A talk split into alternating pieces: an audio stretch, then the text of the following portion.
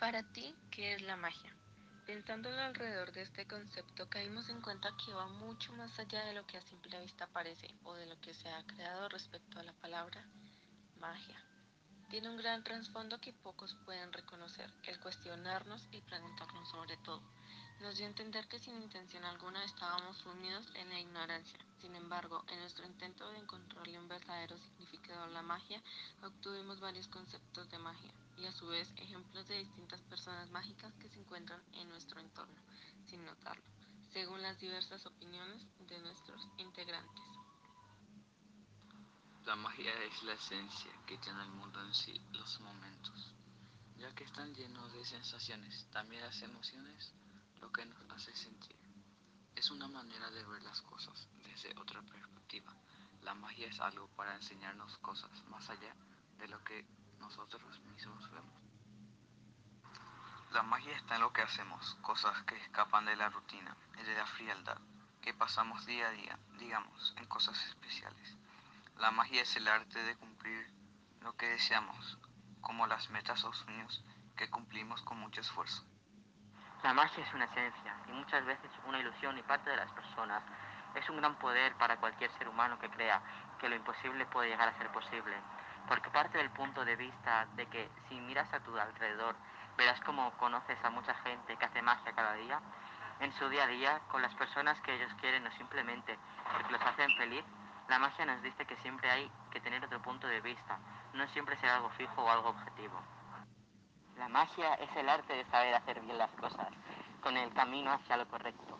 La magia ocurre cuando dejamos de preocuparnos y comenzamos a ocuparnos de los asuntos o situaciones que conllevan una responsabilidad. Hacemos magia cuando logramos nuestros objetivos. Las cosas que hacemos con los hechizos en forma futura crearán el éxito que tanto deseamos. Por otro lado, esa magia convive en cada uno de nosotros, fluye y viaja por todo nuestro ser sin darnos cuenta. Las personas mágicas pueden ser aquellas en las que su mente va más allá de lo que una persona ordinaria puede pensar o imaginar, o también aquellas que pueden hacerte sentir tan feliz como si fuera magia, que pueden causar miles de emociones en tu interior. En MO la magia está presente por ello, a continuación daremos un ejemplo de las personas mágicas que se encuentran allí.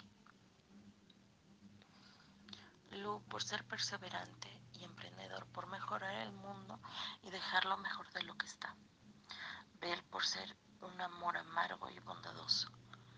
Ale, por tener un carácter fuerte como el fuego y cálido para los que se acercan. Jolie, por traer alegría y desmadre en un envase hermoso.